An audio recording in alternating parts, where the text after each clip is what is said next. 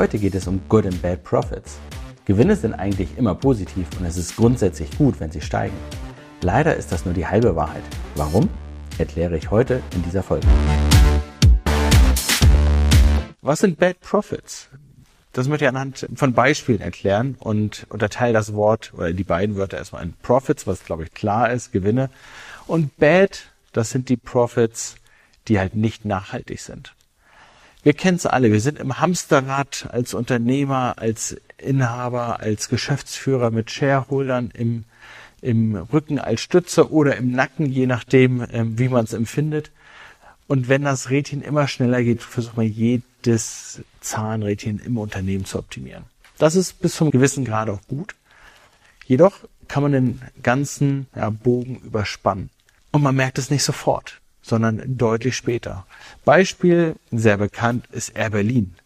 Air Berlin, eine tolle Fluglinie mit einem ganz tollen Produkt, mit den Herzchen, die, die mit den Schokoherzchen, die man beim Rausgehen bekommen hat, oder mit den Zeitschriften dazu.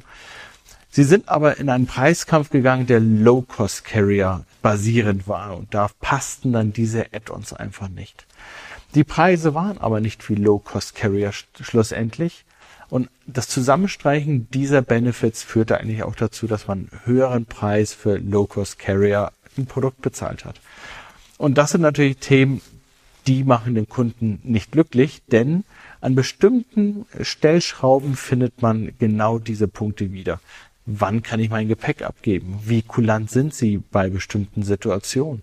Und genau dort unterscheiden sich halt Unternehmen, die sagen, ja, ich habe halt eine 60 Tage Rückgabefrist oder eine 30-Tage-Rückgabefrist.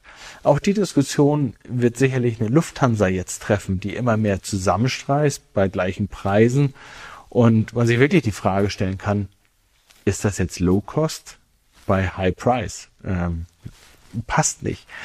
Wir haben es auch im Handel. Ähm, Gary Weber, Ernstings Family, andere Firmen und Unternehmungen in der Bekleidungsindustrie, die ja sehr stark unter Druck sind, dampfen ihr Personal in den Filialen einfach zusammen. So stark zusammen, und ich hatte es in einer vorherigen Session auch schon genannt, dass dann teilweise nur noch eine Person vor Ort ist. Diese kann kaum noch beraten. Wenn sie nicht beraten kann und da ist noch eine zweite Person da, verliert man vielleicht diesen Kunden. Und man muss den Gesamtkontext sehen. Man ist physikalisch da gar nicht mehr alleine, sondern man ist ja noch digital vor Ort. Betrifft auch Banken. Commerzbank. Heute gab es wieder eine Nachricht, 10.000 Stellen werden geschlossen, jede dritte Stelle in Deutschland. Wie viele Filialen werden zusammengedampft? Da muss man sich die Frage stellen, okay, Commerzbank goes digital. Sind sie denn digital so gut wie native digitalen Banken? Kommen direkt Ableger der Commerzbank im Trading-Sektor. Wenn ich es mit Trade Republic vergleiche, viel teurer. Sind sie besser? Ja, sie haben ein umfangreicheres Set. Brauchen das die meisten Leute? Wahrscheinlich nicht. Und genau da fängt es an. Wo spare ich auf den langfristigen Kundennutzen meine Profits? Wo gewinne ich, generiere ich sie daraus? Und das ist der Punkt, den man nicht machen sollte. Also Bad Profits sind sehr, sehr negativ.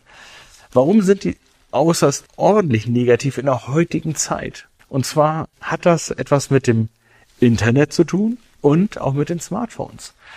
Schlechte Nachrichten, Nachrichten gehen viel schneller viral. Sie sind viel, viel schneller über den ganzen Kontinent verbreitet und somit haben höheren Impact und intensiveren Impact, als sie es vor 30, 40 Jahren hatten. Wo eine schlechte Nachricht irgendwo drin war, die Person konnte sich beschweren, aber kaum jemand hat es erfahren, außer dem kleinen persönlichen Umfeld. Und diese schlechten Nachrichten breiten sich aus wie ein Feuer. United hat damals, vor ich glaube drei oder vier Jahren, einen Passagier aus dem Flieger geprügelt förmlich. Das war jemand, der hatte schon eine Boarding Pass, saß in seinem Sitz und da wurde gesagt, tut mir leid, lieber Mann auf 4C oder 4D, du musst leider raus. Da kommt jetzt Treppenwitz, ein eigener Mitarbeiter rein, der halt woanders hin muss, damit er dort Steward oder ich, ich glaube, es war oder Bot Personal seinen, seinen Job verrichten kann.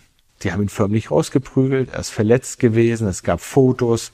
Kurz danach ist der Aktienkurs dramatisch gesunken.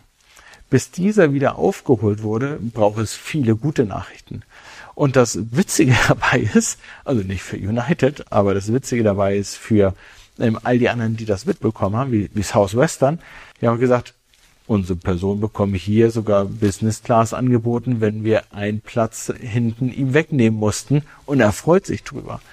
Das bedeutet genau dieses Zusammenspiel. Schlechte Nachrichten kosten im, immens an, an Marktkapitalisierung und zum anderen bringen sie der Marktbe dem Marktbegleiter einen immensen Vorteil. Daher darauf achten, sind diese Maßnahmen, Profit zu generieren, wirklich gute Maßnahmen oder sind das welche, die auf die Customer Experience einzahlen? Und wie wir in Session 3 auch gesehen haben, Watermark Consulting sagt deutlich, schlechte Customer Experience, schlechter Aktienkurs. Danke für heute. Ich freue mich auf euch in der nächsten Woche. Danke dir für das Zuhören und ich wünsche dir noch einen schönen Tag oder Abend. Du kannst diesen Podcast über alle gängigen Kanäle abonnieren und erzähle deinen Kollegen und Freunden davon. Je größer die Community wird, desto mehr Inhalt und Diskussion können wir für dich transportieren und erstellen.